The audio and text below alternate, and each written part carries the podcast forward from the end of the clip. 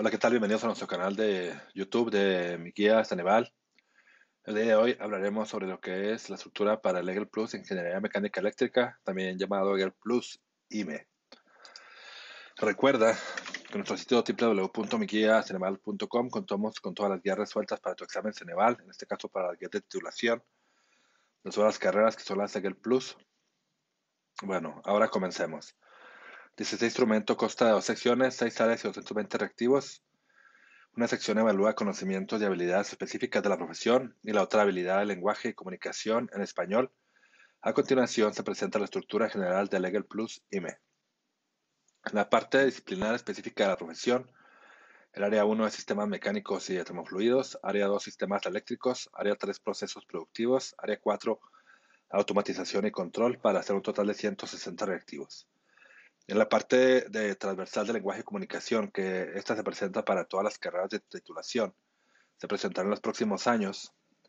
Esto se refiere a lo que es comprensión lectora y relación indirecta y consta de 60 reactivos. Esta parte es una parte nueva y por eso se llama el Plus, porque el Plus es que se presenta esta parte de lo que también se conoce comúnmente como español. Bueno, ahora las subáreas para cada área es en sistemas mecánicos y termofluidos, es diseño mecánico, termodinámica de transferencia de calor, dinámica de fluidos, máquinas térmicas. Para sistemas eléctricos es plantas y subestaciones eléctricas, sistemas eléctricos de potencia, instalaciones eléctricas y calidad y ahorro de energía y máquinas eléctricas. Para procesos productivos es proceso de manufactura, propiedades de los materiales, sistema de calidad, costos y desarrollo sustentable y manufactura flexible.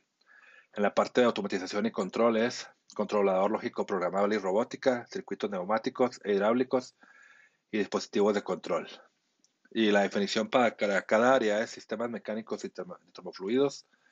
Se abordan el análisis estático y dinámico, la termodinámica, la transferencia de calor, la dinámica de fluidos y sus aplicaciones en sistemas de generación y transferencia de energía para el diseño, selección y mantenimiento de elementos, equipos y maquinaria mecánicos y térmicos. En el área 2, sistemas eléctricos, se abordan el análisis, el diseño y la operación de un sistema eléctrico en sus etapas de generación, convencional y alternativa, transmisión, distribución, controlando sus variables y seleccionando materiales que permitan la alimentación de diferentes dispositivos electromecánicos, manteniendo la continuidad de servicio y la calidad de energía proviniendo y corrigiendo las condiciones de falla. En la parte 3, área de procesos productivos, se abordan las características y propiedades de los materiales, y sus diversos procesos de fabricación de productos de manufactura convencional y flexible, control numérico computarizado, tratamientos térmicos, control de calidad, metodología dimensional para cumplir las especificaciones del producto del usuario.